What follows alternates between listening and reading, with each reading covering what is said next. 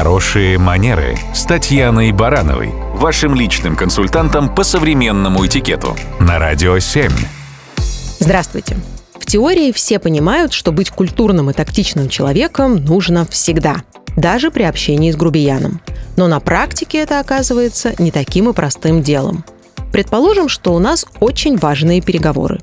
И вдруг собеседник явно начинает переходить в сторону агрессивного формата общения. Что делать? Как самому не вспылить в этот момент. Для начала имеет смысл сделать паузу и выдохнуть. Взволнованный голос выдает тот факт, что визави достиг своей цели. Выбил собеседника из колеи. Не стоит поддаваться на манипуляции. Отдаться на волю эмоциям легко, а вот держать разум холодным бывает непросто. К тому же любопытно, что во время общения люди нередко отзеркаливают поведение визави. Как знать, вдруг именно наше спокойствие и эмоциональная умеренность возьмут верх над хамством и грубостью. И именно собеседник подстроится под нашу манеру общения, а не наоборот.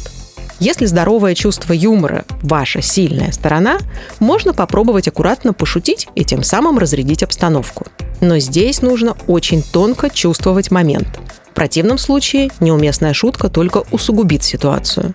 И речь здесь точно не идет о сарказме или о едком замечании. В целом мы не всегда можем повлиять на действия и слова другого человека. Но за свою реакцию мы сами в ответе. Поэтому, когда собеседник нервничает и повышает голос, это, по сути, его проблема, а не наша. Это он не может совладать с эмоциями. И вообще, может быть, он так остро реагирует, потому что у него уже третий день зуб болит или сын в институт не поступил. То есть не факт, что его нервозность напрямую относится к нам. Так что желательно держать себя в руках и сохранять позицию здравомыслящего человека, который способен проявлять эмпатию и уважение к другим. А еще он вправе ждать в свою сторону того же. Это и есть хорошие манеры. Радио 7.